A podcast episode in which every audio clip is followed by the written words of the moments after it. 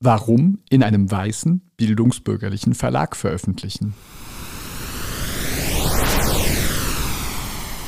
Hallo und herzlich willkommen zu einer neuen Folge Hansa Rauschen.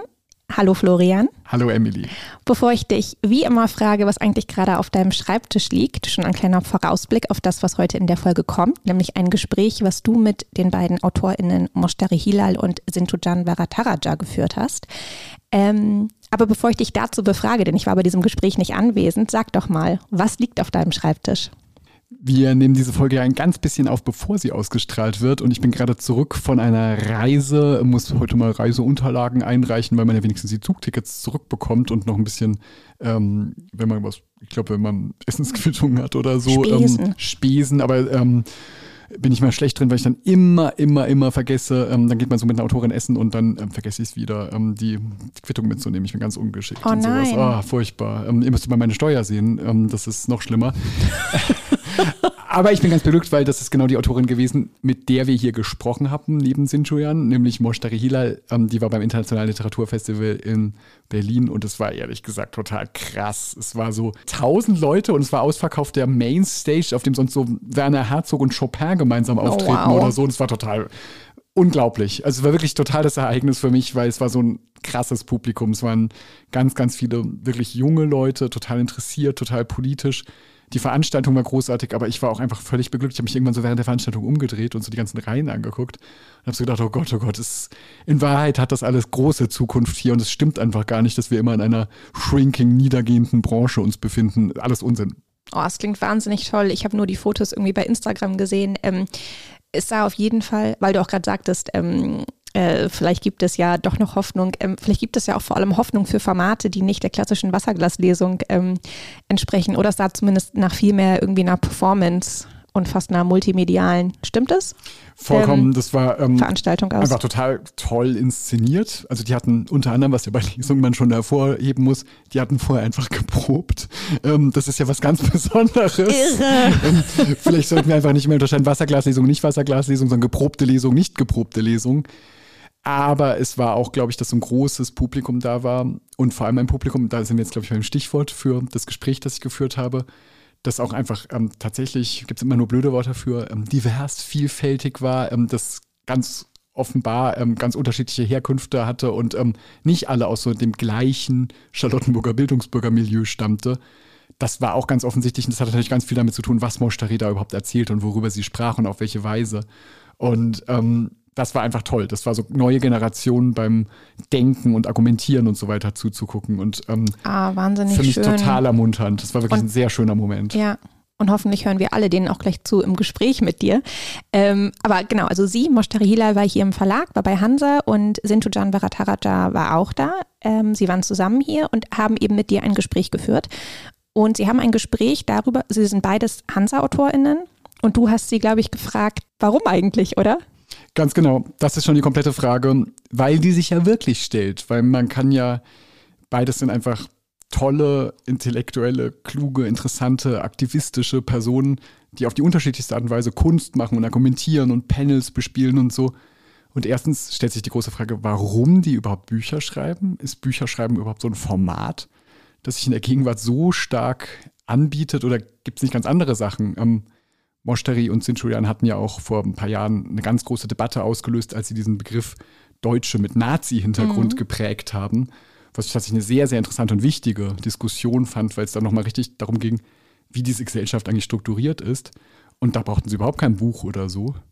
Und zum Zweiten stellt sich natürlich die große Frage, warum eigentlich in so einem Verlag wie Hansa, der eben eine lange, schöne Traditionsgeschichte hat, aber der tatsächlich einfach ein sehr weißer, bildungsbürgerlicher Verlag ist. Und deswegen ist es richtig eine handfeste, harte Frage an Sie. Wieso wollt ihr hier veröffentlichen? Und hattest du das Gefühl, dass es für sie tatsächlich auch ein Widerspruch ist und einer, den sie vielleicht gar nicht auflösen können? Oder hattest du das Gefühl, dass das für sie gar nicht eine Frage ist, die sie sich stellen oder die für sie gar nicht so ein Gewicht hat? Doch, und ich fand es richtig gut. Ich fand es auch ein gutes Gespräch, weil es unter anderem, werdet ihr gleich hören, auch zwischen ihnen da ganz unterschiedliche Positionen gibt. Ah, interessant. wie man das überhaupt bespielt, was man damit beabsichtigt und so weiter. Was aber ganz klar ist und was ich auch schon in vielen anderen Fällen erlebt habe, ist, dass es natürlich total realisiert wird, dass man in ein Gebiet eintritt, ähm, das überhaupt nicht so aufgebaut ist, dass es einfach nur ähm, appreciating und ähm, begrüßend und so weiter ist, sondern dass es auch die große Gefahr gibt, dass man eigentlich ein ganz bisschen benutzt wird. Das ist ja oft auch so, dass vermeintliche Diversität dann inszeniert wird. Ähm, kennt ja jeder aus so alten Benetton-Werbungen oder so, dass mhm. du ganz plötzlich so, wow, ähm, das so ausgestellt wird. Und bei diesen beiden total bewussten Personen hatte ich ganz stark das Gefühl, dass das vollkommen klar ist und dass die Frage eine extrem realistische Frage ist und man auch Nein darauf antworten könnte und sagen könnte, wozu ähm, sollten wir eigentlich gar nicht. Okay, es klingt nach einem super interessanten Gespräch. Hören wir mal rein, oder? Gerne.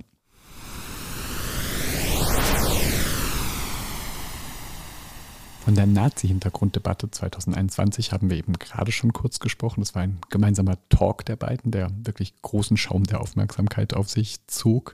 Wer wollte, konnte Sindhujen Varacharaya und Moshtari Helal aber bereits früher kennen. Sie sind seit Jahren eigentlich aufgetreten, vor allem auf der darin dann wirklich tollen Plattform Instagram mit ganz fordernden und gleichzeitig viel, viel, viel gebenden Formen von Narration, in denen sie Wissen darstellen, ähm, in ganz neuen, ungewohnten Formen. Und das überträgt sich, glaube ich, auch in ihre Schreibweisen. In diesem Jahr eben in das Buch Hässlichkeit von Moshtari Helal und im letzten Jahr 2022 in das Buch An alle Orte, die hinter uns liegen, einen großen Essayband, in dem auf eine ganz, ganz tolle und eigenartige Art und Weise tatsächlich von vielleicht eurozentrischer Unterwerfung oder ihren Logiken und vielleicht auch den überhaupt uns umgebenden Logiken der Macht erzählt wird, mit einem Blick, der die immer wieder dekontextualisiert, indem er eben ganz, ganz anderes Wissen daneben stellt und tatsächlich so eine Art Ethnographie betreibt, die sich irgendwie selbst verschlingt. Das klingt komplexer als es ist. Es ist jedenfalls so, dass beide Bücher vollkommen eigenwillig erzählen und auch darin schon das, was ein Verlag macht, in Frage stellen. Denn Verlage sind ja gewohnt, erstmal Bücher zu machen, die einfach nur von A bis Z irgendwie Wissen durchbuchstabieren. Hier ist es anders. Viel Spaß. Neben Frankfurt und Berlin ist München ja auch der Hauptstandort von Verlagen im deutschsprachigen Raum. Hier gibt es sehr viele Verlage. Und das ist auch ganz sicher so, dass da viele, viele Leute aus bestimmten Milieus arbeiten. Das ist eben eine Arbeit, die eng mit dem sogenannten Bildungsbürgertum verbunden ist. Das ist ähm, total interessant und aufregende, symbolisch prestigehafte Arbeit ähm, wie empfindet ihr das denn wieder in euren Kontakten mit Verlagen, vielleicht auch mit dem Hansa Verlag, bei dem ihr beide veröffentlicht? Fällt euch das auch ganz stark auf? Ist das auch befremdlich oder wie ist da euer Eindruck? Das sind ja nicht die ersten Kulturinstitutionen, die ihr seht. Ich glaube, wir haben mittlerweile eine Routine gefunden in dem Umgang und auch in dem Austausch, aber auch so ein bisschen in sozialen Codes, die wir ähm, hier anwenden.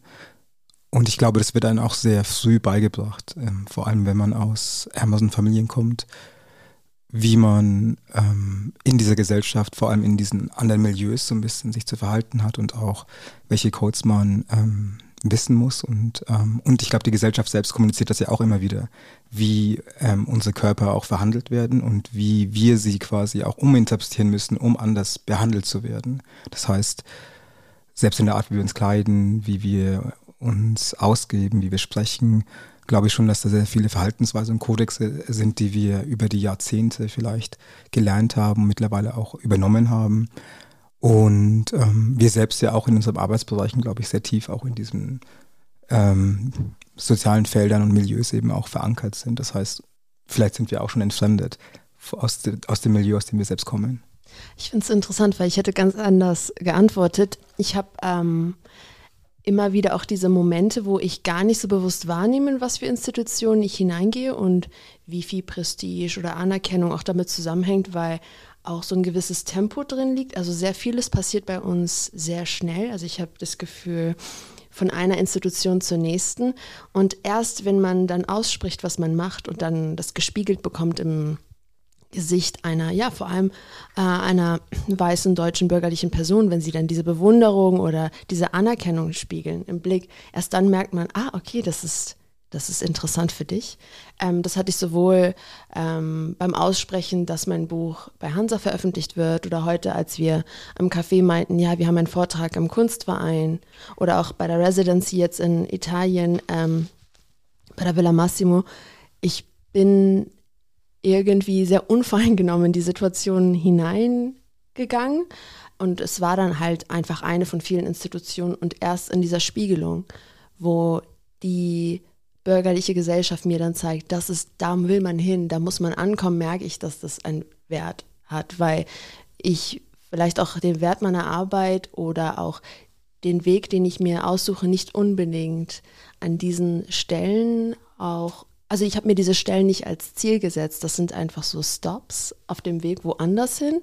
Und es ist dann interessant, das in den Blicken der anderen zu sehen, dass es für andere Menschen ähm, Ziele sein können. Ja, und ich glaube, große Ziele, genau diese Sachen, die du genannt hast, solche Verlage, traditionelle, ähm, hochkulturell kodierte Verlage wie Hansa oder eben genau so etwas wie die Villa Massimo oder der Münchner Kunstverein oder so. Das sind ja genau diese total auratisierten Institutionen, die ähm, vielleicht, da erleben wir auch einen ganz schnellen Wandel, aber die trotzdem eben unglaublich hohes Prestige in einer Ordnung haben, bei der ich mich dann frage, wollt ihr gerne mit dieser Ordnung spielen und sie verändern, wenn ihr an solche Orte kommt? Oder ist es euch tatsächlich einfach egal und ihr wollt das einfach irgendwo machen, wo es funktioniert? Oder ist es so eine Art trojanisches Pferd, dass man so ähm, in etwas hineingeht und etwas ganz anderes vorhat, wenn man solche Orte und ihre Schlagkraft und so weiter verwendet? Ah, ich glaube nicht, dass wir mit unserer Präsenz alleine unbedingt den Ort und diese Ordnung auch irgendwie ändern können tatsächlich glaube ich eher, dass eben diese Orte eben auch aus bestimmten Politiken heraus entscheiden, warum sie bestimmte Menschen einladen in bestimmten Momenten und auch zu bestimmten Events. Und dessen sind wir uns eigentlich schon sehr bewusst. Das heißt, wir sehen, wir gehen eben auch in diese Sachen vielleicht sogar ähm, kalkuliert hinein und äh, romantisieren das auch nicht unbedingt und sehen das auch nicht unbedingt als Sturz, den wir jetzt hier unbedingt anpeilen oder auch erreichen können mit unserer Präsenz alleine. Aber tatsächlich versuchen wir schon die Themen zu setzen, in denen wir arbeiten, mit denen wir arbeiten und uns da eben auch nicht zu verstellen, weder im Tonfall noch im Inhalt.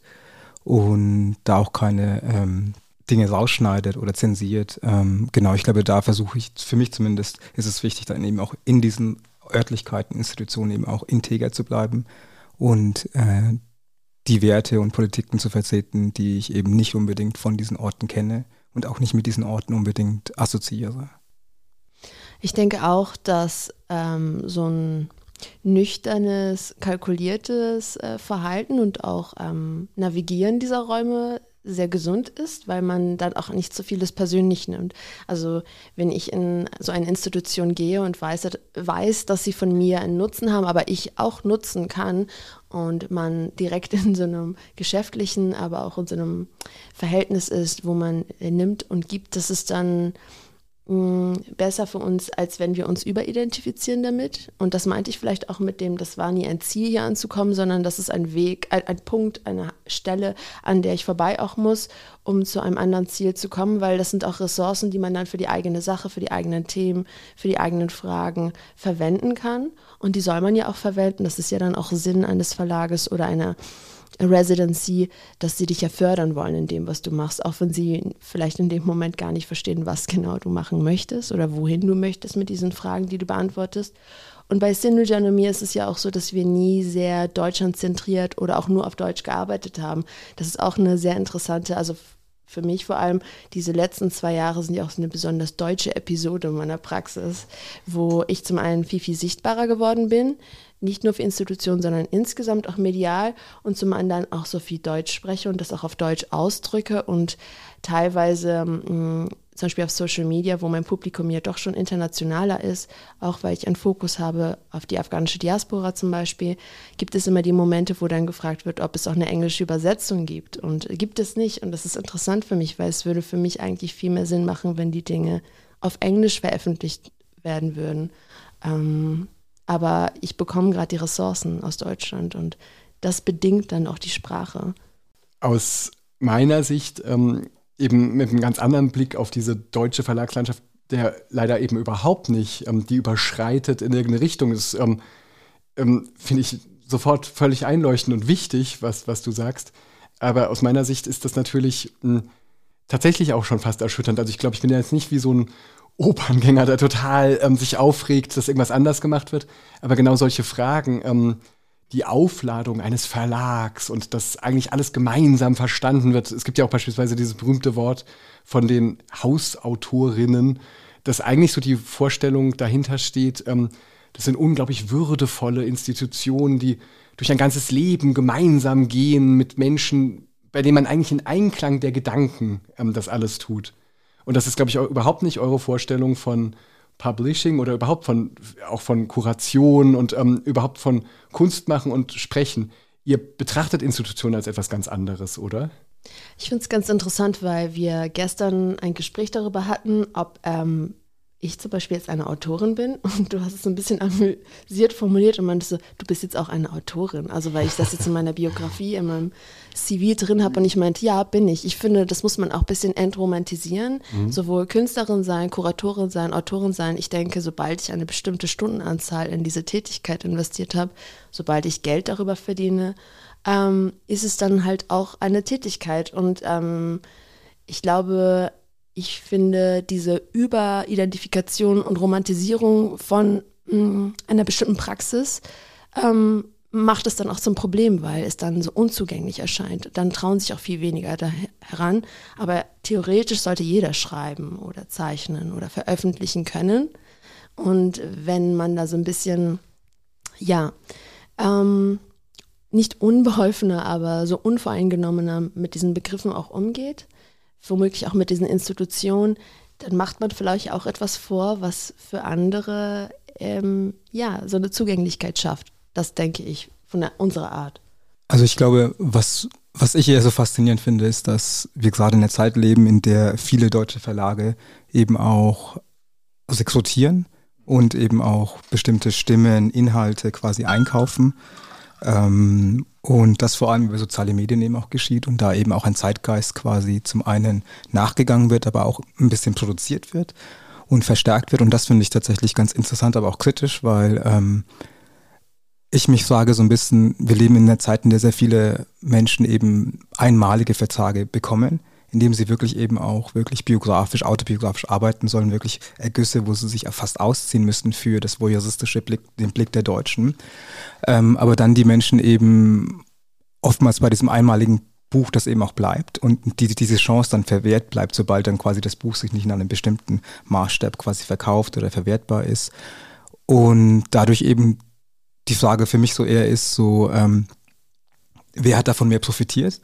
Und wie nachhaltig ist das? Und das muss, glaube ich, eine ganz persönliche Entscheidung sein. Vielleicht haben die meisten Menschen auch gar kein Interesse, quasi langfristig das zu machen. Das kann eine Phase sein. Aber für mich geht es eher darum, so wie das Verlagswesen das kalkuliert nach einem kapitalistischen Kalkül macht und wie viele Menschen da eben auch hineingelockt werden, gezerrt werden und gleichzeitig eben auch unterbezahlt werden. Ich glaube, das ist so ein bisschen, was ich schwierig finde, weil all diese Projekte, auch diese Institutionen sind sehr prestigereich, aber die Bezahlungen sind genauso ähm, schwierig, armselig und ähm, und verstärken eben auch die Prekarität vieler Menschen, die dann eben alleine die sich oder in dem Glauben und im naiven Glauben, dass diese, diese Namen selbst ihnen quasi ein Profil geben, sie profilieren, aber letztlich ihr Konto immer noch sehr schlecht aussieht und Kulturkapital alleine nicht unbedingt die Miete bezahlt.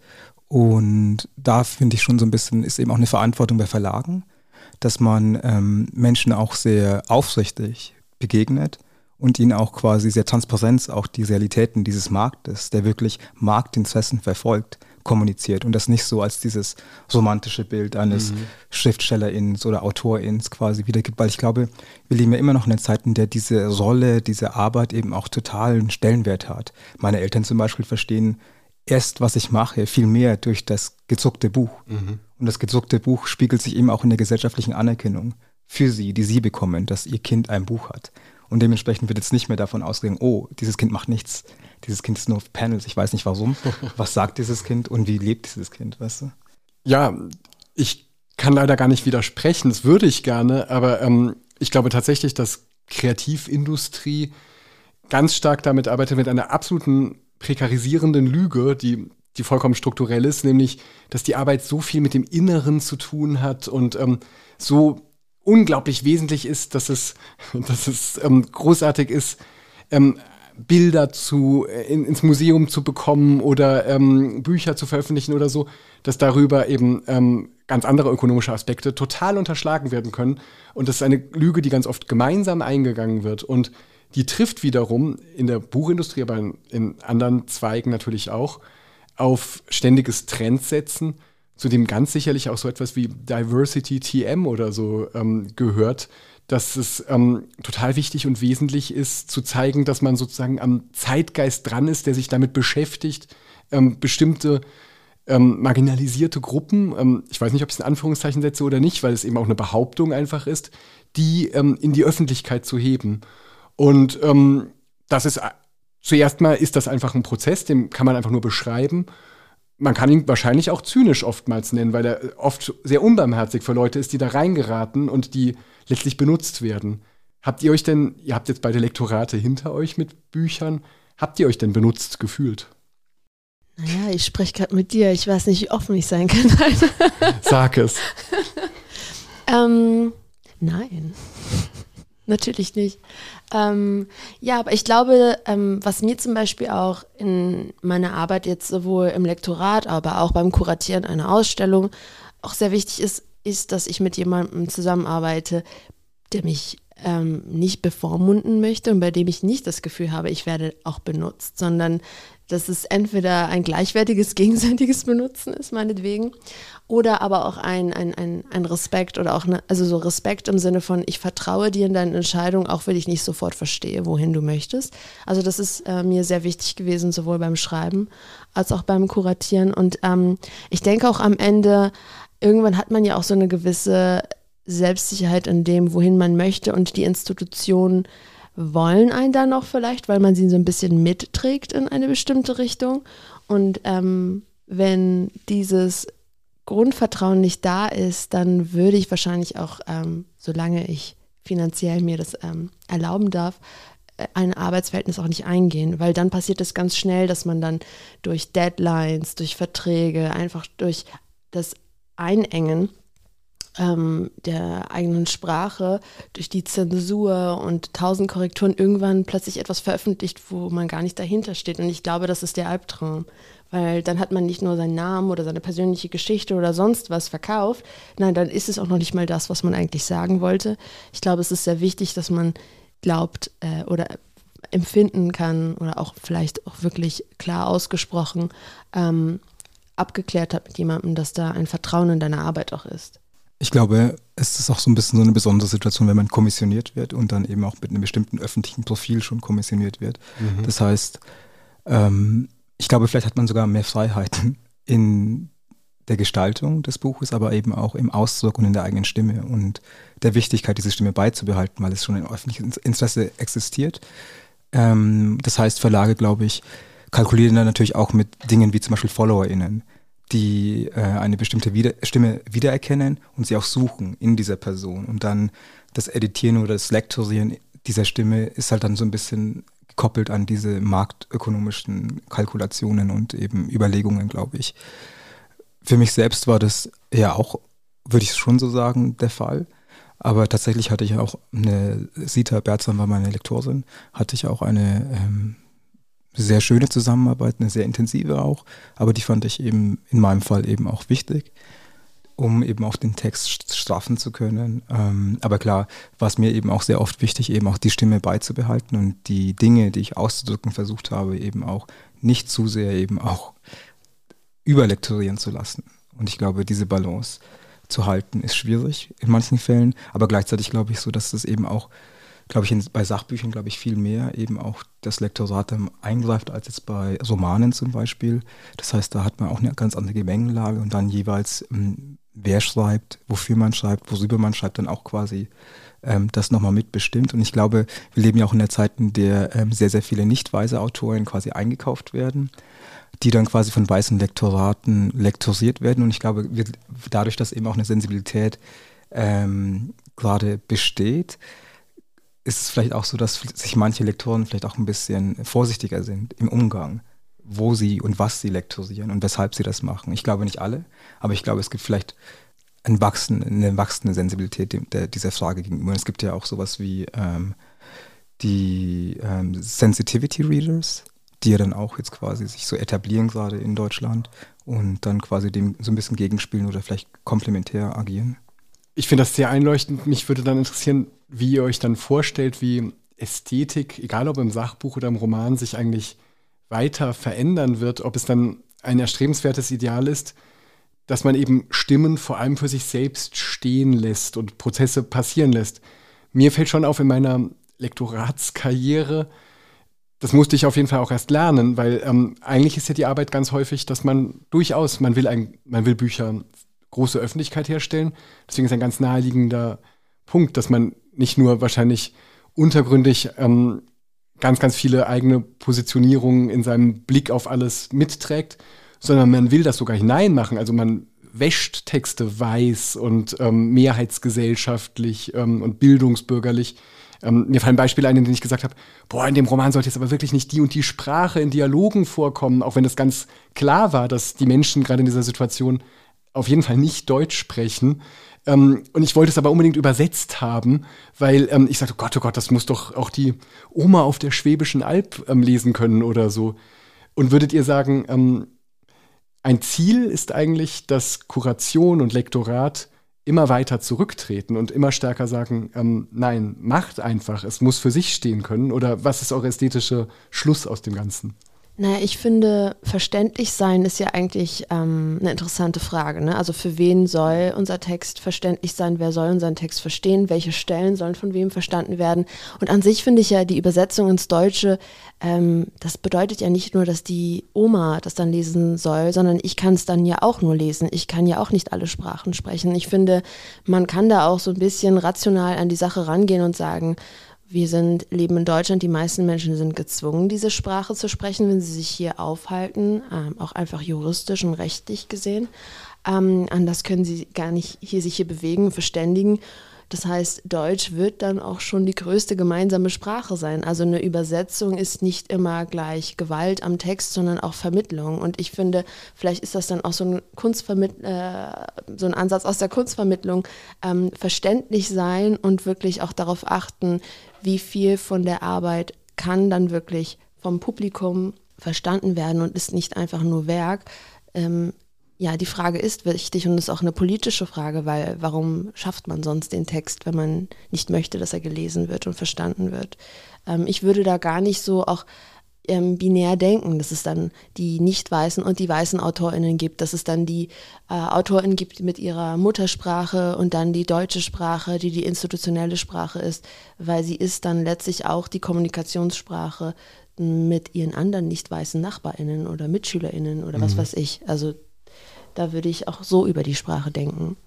Also ich muss immer an Filme denken, die auch strategisch bestimmte Dinge nicht übersetzen und quasi das Unübersetzbare, beziehungsweise das gewollt nicht übersetzte, eben auch als Stilmittel verwenden, um eben die ZuschauerInnen auch in eine ja, Unverständlichkeit zu zwingen und auch zu konfrontieren damit. Und ich finde diesen, dieses Stilmittel eigentlich ziemlich gut und auch sehr wichtig, weil wir eben in einer Welt leben, in der auch so ein Drang das alles verstehen wollen, alles besitzen wollen, auch wirklich besteht.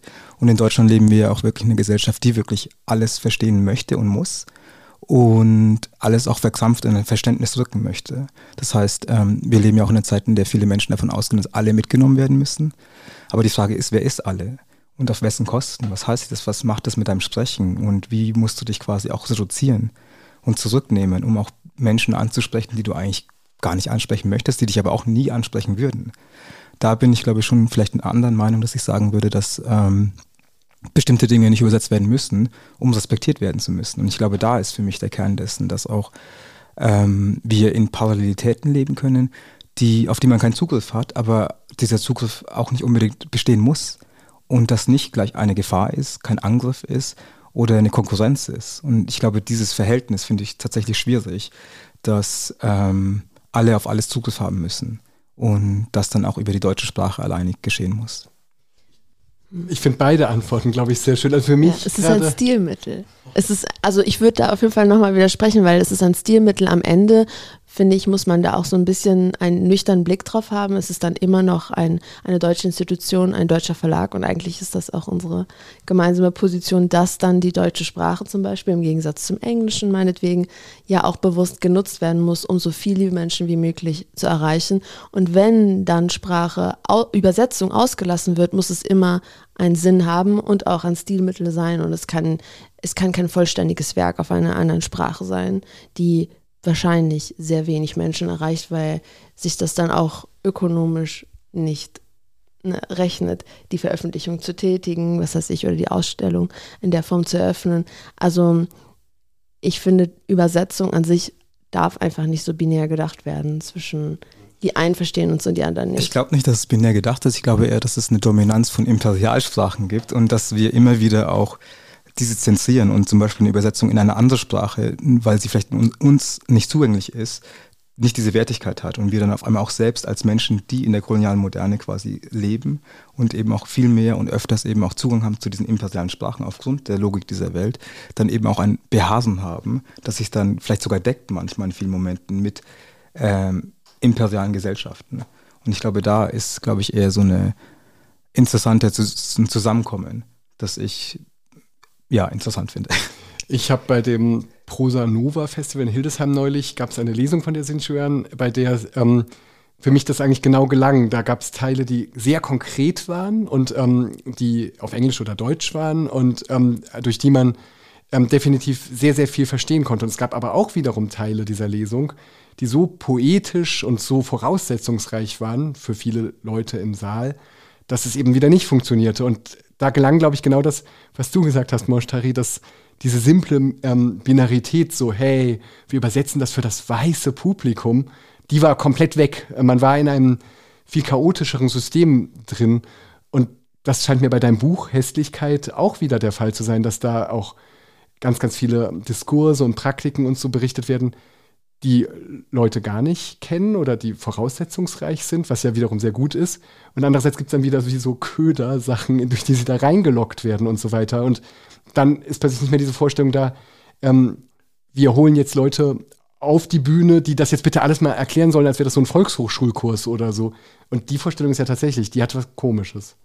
Das Interessante ist, jetzt würde ich wieder zu Synogens Position tendieren, weil ähm, das Problem ist ja auch in meiner Laufbahn, sehr früh wurde ich in so eine Informantinnenrolle gedrängt, auch so eine ich habe irgendwie politische Bildungsarbeit geleistet, bevor ich überhaupt wusste, worüber, wofür. Oder ich habe auch informiert über eine vermeintliche Kultur, der ich angehört habe. Ich habe immer erklären müssen und sehr viel ja, Bildungsarbeit leisten müssen. Und dann auch mit unseren Social-Media-Profilen gerät man sehr schnell in so eine Rolle, wo man immer informieren muss, immer verstanden werden muss.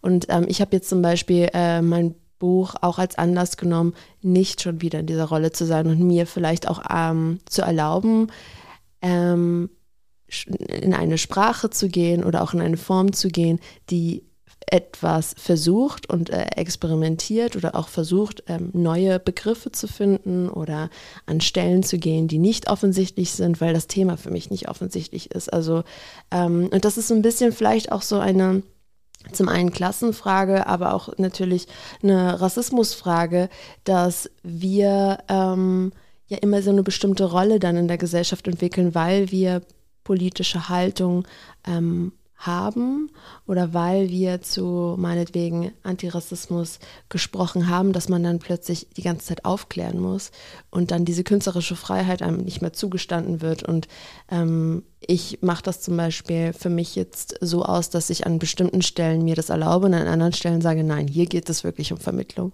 Wir hatten jetzt eine Gruppenausstellung in Delmhorst, da war es mir sehr wichtig, dass es zugänglich ist, dass viele Menschen kommen und das Gefühl haben, sie wollen bleiben und sie können anknüpfen, das habe ich jetzt nicht unbedingt bei meinem Buch. Ich finde, da geht es eher ums Herausfordern. Da soll das nicht direkt zugänglich sein, weil das Thema ist für mich komplexer. Ähm, und da so die, ja, auch die stilistische, aber auch die strategische Entscheidung treffen, wann möchte ich verstanden werden, wann nicht, ähm, ist, glaube ich, auch Teil, äh, ist eine Arbeit oder ist ähm, ein Prozess, den man auch erstmal durch den man gehen muss und ähm, auch so sein Gefühl dafür entwickeln muss. Ich glaube auch, dass es situationsabhängig ist und man auch wirklich die Stimme auch wechselt. Und ich selbst sehe mich ja auch eher in so einer Rolle als propagandistische Person, die eben auch Propaganda verbreitet und politische Propaganda und da eben auch natürlich einen Drang hat, bestimmte Dinge eben auch auf eine bestimmte Art zu kommunizieren und das eben auch strategisch zu machen, um eben auch bestimmte ähm, Inhalte eben auch an Menschen zu bringen und vor allem an Massen von Menschen zu bringen. Und ich glaube, da sollte man sich auch die Freiheit nehmen können, eben auch zu wechseln, je nachdem, in was für eine Arbeit man gerade tätigt und auch welches Publikum man ansprechen möchte. Aber ich glaube, sehr oft wird man in Deutschland immer wieder in diese sogenannte Erklärbärsen-Situation ähm, gedrückt und auch gehalten, was ich anstrengend finde, weil vieles kann man nicht erklären, muss man nicht erklären und will man auch nicht erklären. Und ähm, sich dessen zu verweigern, wird auch manchmal eben auch als Verweigerung der Integration oder eben auch der Anpassung oder eben auch der, des Zuspielens an die Mehrheitsgesellschaft eben betrachtet. Und da hat man sehr, also sehr oft eben auch keine Lust drauf. Und oft ist es ja auch so, wenn man eindeutige Antworten gibt, reduziert man ja eigentlich, was man sagen möchte. Und das ist ja auch ein Problem in diesem Verstehen werden und Übersetzen, dass man so, wir hatten heute beim Kaffee darüber gesprochen, es gibt so ein journalistisches Sprechen und dem verweigern wir uns ein wenig. Auch die Gespräche, die wir führen, die sind, unsere Antworten sind viel zu lang und chaotisch, aber würden wir anders sprechen, würden wir direkt was anderes sagen. Und dieses journalistische Sprechen ist so ein professionelles Sprechen, wo man direkt sich selbst zensiert und wo man direkt behauptet, eindeutige Antworten zu Fragen zu haben, die man eigentlich gar nicht eindeutig beantworten möchte, weil man im Prozess ist, die Antwort zu finden. Und da auch zu entscheiden, ja, dieses Interview werde ich nicht so geben, weil ich werde zu lang sprechen. Sie fangen an zu schneiden und am Ende ist es gar nicht das, was ich gesagt habe ich fand den ganzen Strang, ähm, wie ihr von einem zum anderen gekommen seid, ähm, jetzt für mich toll. Ähm, und ich hatte ja danach gefragt, wie Ästhetik sich verändert oder wie auch die Ästhetik wiederum des Lektorats oder der Kuration oder der Kulturinstitutionen sich dadurch verändert. Und ich finde, das waren jetzt eigentlich sehr gute Antworten darauf, weil es gerade darum geht, die Dinge nicht sperriger zu machen. Das wäre ja auch schon wieder so ein Begriff, so, ah, unser komplizierter Künstler wird jetzt hier auf die Bühne geschleift aber ähm, eben vielleicht sie obsessiver und eben stärker für sich stehend ähm, zu machen. Und das bedeutet für mich schon auch, dass Institutionen ähm, genau diesen Lernprozess haben müssen, dass sie die Dinge nicht einfach aufs Fließband legen können und sagen können, das ist das erwartete Ergebnis. Als Journalist weiß ich schon, was ich hören möchte, oder als Verlag weiß ich schon, ähm, wie das Buch sein soll, sondern dass vielmehr ähm, prozesshaft ist immer so ein schrecklich kulturwissenschaftliches Wort, aber das vielmehr prozesshaft überlassen werden sollte. Das ist eigentlich für mich der Schluss daraus, dass ich ähm, daran glaube, ähm, dass, dass ein Zurückziehen von Programmatik ähm, äh, auch auf Seite der Institution stehen muss. Ich glaube so ein bisschen auch, dass ähm, in Deutschland, vor allem bei Verlagen, zumindest ist das so meine Erfahrung und meine Analyse, auch so Beobachtung, dass viele Verlage eben auch auf der Basis von Angst eben irgendwie kalkulieren und auch agieren. Das heißt, alles ist sofort kritisch und würde vielleicht den Verkauf beeinflussen negativ, die Vermarktung negativ beeinflussen. Das heißt, viele Freiheiten auch im Ausdruck werden dadurch eben auch eingeschränkt, weil man die Kreativität auch versucht so ein bisschen zu kontrollieren, vor allem im so naiven Glauben, dass LeserInnen das nicht wollen, LeserInnen damit eben auch nicht klarkommen und auch überfordert sein würden. Und das finde ich so ein bisschen etwas, was auch das Schreiben dann verändert, aber auch die Akquisierung von neuen Werken. Finde ich ein sehr schönes Schlusswort, ähm, denn eigentlich finde ich, dass ähm, Ästhetik, die uns, sage ich jetzt mal, ähm, ich glaube es nämlich, ähm, interessiert, immer eine der Überforderung sein sollte und nicht ähm, eben das Stück genau irgendwie die Brötchen hinlegen. Dagegen. Dankeschön, ihr beiden. Das war sehr schön und hat mich sehr gefreut. Vielen Dank. Vielen Dank. Danke. Ja, danke Florian. Das war ja ein wahnsinnig interessantes Gespräch über unsere Branche, über Diversität oder auch fehlende Diversität, über Strukturen hier, vielleicht auch problematische, über Klassenunterschiede. Ähm, stimmt das alles? Was denkst du? stimmt das alles über unsere Branche? Große Frage. Mm, mir wird es durch so Gespräche auf jeden Fall nochmal so stark vorgeführt. Und das kam jetzt auch im Gespräch ja vor, dass ich auch das Gefühl habe, oder du genauso ganz sicher, dass wir natürlich zum Beispiel auch an Funktionsstellen sind, die immer noch extrem weiß und auch aus ganz bestimmten Bildungshintergründen heraus besetzt sind. Also ich habe trotzdem das Gefühl, genauso Gespräche zeigen, dass, dass da ganz viel sich verändert und verschiebt und dass das auch mit nächsten Generationen weitergehen wird. Mir fällt immer ein, ähm, es gab so ein Essay vor ein paar Jahren in so einer ganz tollen US-Anthologie, New York City Against MFA. Ähm, ähm, von Juno Diaz, ähm, der dann später auch noch andere Probleme oh, ich gerade sagen, ja. kam. Kein ähm, unproblematischer Kein unproblematischer ähm, Typ, weil der tatsächlich so eine ähm, handfeste MeToo-Sache hatte oder hat. Und ähm, in dieser Essayistik gab es einen ganz tollen Aufsatz da, in dem es darum ging, dass er ähm, alle verschiedenen Stationen seiner Schriftsteller-Curricula beschrieb und immer wieder einfach nur sagt, this place was so white. Und ähm, für mich war das total, als ich das gelesen habe vor so zehn Jahren, war das richtig, dass ich so, okay, ähm, ich hatte da gar nicht so stark drüber nachgedacht und merkte dann, dass, ähm, dass man so viel so beschreiben kann und dass sich wirklich weiß in weiß schattiert. Obwohl du jetzt zumindest, was solche Überlegungen über die Branche ähm, angeht, schon recht früh dran warst, oder? Mit deiner, mit deiner legendären Kessler-Debatte. Ich weiß nicht, da ging es eher um um ähm, Bildungshintergrund und Klasse, oder? Aber sicherlich dann auch irgendwie. Genau, ich habe ja vor so fast zehn Jahren ähm, einen Artikel geschrieben, in dem es eben über Bildungshintergründe ging und vor allem so Klassen, ähm, dass eben alles so bildungsbürgerlich ist. Ähm, aber in dem Artikel ist beispielsweise total interessant, wenn man den heute nochmal einer Literaturkritik unterziehen würde, dass ein großer blinder Fleck ist, dass ich da sehr, sehr wenig darüber rede, ähm, dass ähm, migrantische Autoren oder überhaupt mit anderen Herkunftsgeschichten, die über Ländergrenzen hinweggehen. Ähm, das kommt bei mir nur auf eine ganz komische Art und Weise vor, die nicht toll ist. Und ähm, das war damals für mich überhaupt keine Perspektive. Ah ja, interessant. Damit stelle ich dir jetzt aber eine letzte Frage und die ist viel allgemeiner auf die allgemeine Schreibzunft getrimmt.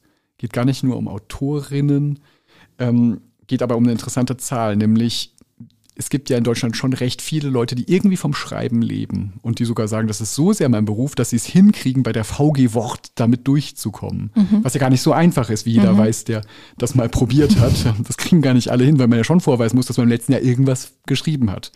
Und Aber es ist auch ganz schön, oder wenn die VG-Wortausschüttung kommt, dann gibt es immer in, in, in, unserer Branche gibt es immer so ganz viele so, genau. es ist da, habt ihr schon gibt gecheckt? so einen lustigen Tag, wo glaube ich vor allem alle Schriftstellerinnen oder die meisten, die nicht wahnsinnig sensationell verkaufen, immer denken, wow, Journalistin müsste man sein, denn das ist da glaube ich schon noch toller, weil ich da, auch. da ist es teilweise, wenn man ähm, auf den richtigen Plattformen ähm, die Texte auch veröffentlicht bekommt, so kann das manchmal wie ein 13., 14. Ja, Monatsgehalt oder in einem sein. Schulbuch oder so. Genau, das ist natürlich auch ein toller kleiner Jackpot. Mhm. Ähm, wie viele Leute gibt es? Das ist jetzt also nicht nur ähm, wirklich Buchautorinnen, sondern das ist auch alle möglichen Leute, die beim Rundfunk arbeiten, bei Zeitungen arbeiten, die wissenschaftlich veröffentlichen. Wie viele Menschen haben es durchgebracht, gelistet zu sein als Mitglieder der VG Wort? Wie viele waren 2022 gelistete Mitglieder? Oh Gott. Also mein Gefühl sagt natürlich irre viel, aber das ist natürlich auch nur so ein Bubble-Phänomen, weil ich irgendwie denke, wenn dieser VG-Wort-Ausschüttungstag kommt, dann ist einfach jeder davon betroffen. Aber gleichzeitig ist mir klar, dass das wirklich nur die kleinste der kleinen Bubbles ist. Ähm, okay, lass mich überlegen. Es, es, es werden viel weniger sein, als ich denke. Es werden ein paar tausend sein. Lass mich sagen, 9000. Ich hab dich wieder gekriegt. Tut mir wirklich Scheiße. leid. Ich oh Gott, ist es jetzt warum. wieder so eine, jetzt sind es irgendwie 50.000. Du, ist es enorm. Ich habe mich auch wirklich gewundert. Ähm, nee, es ist sogar weit über 100.000. oh Gott. Ähm, ich glaube, das kommt dadurch, dass eben die komplette Universität in Deutschland da drin hängt, ja. dass die komplette Rundfunkanstalten da drin hängen. Ja. Das sind riesige Bereiche. Oh Gott. Laut Bericht der VG Wort 2022 325.491 Mitglieder. Oh, krass. Ist aber allerdings wirklich heftig, denn das würde heißen, jede 260. Deutsche. Ähm, und das ist schon eine Menge. Also finde ich jetzt schon auch eine krasse Zahl bin trotzdem total dafür, weil ich mich immer freue und das sind ja ähm, die ganzen kleinen Sachen, die abgerechnet werden und ähm, das ist nur gerecht, dass da irgendwas zurückfließt an diese riesige Zahl von Menschen. Ja, toll, freue ich mich auch voll, dass es so viel mehr sind, aber es ist auch wieder ein bisschen peinlich, ne? so komplett verschätzt. Naja. Gar nicht, gehört dazu. Auf wir zur nächsten Folge. Wir sind keine Menschen der Zahlen. Dankeschön und zwei schöne Wochen wünschen wir. Alles klar, ciao.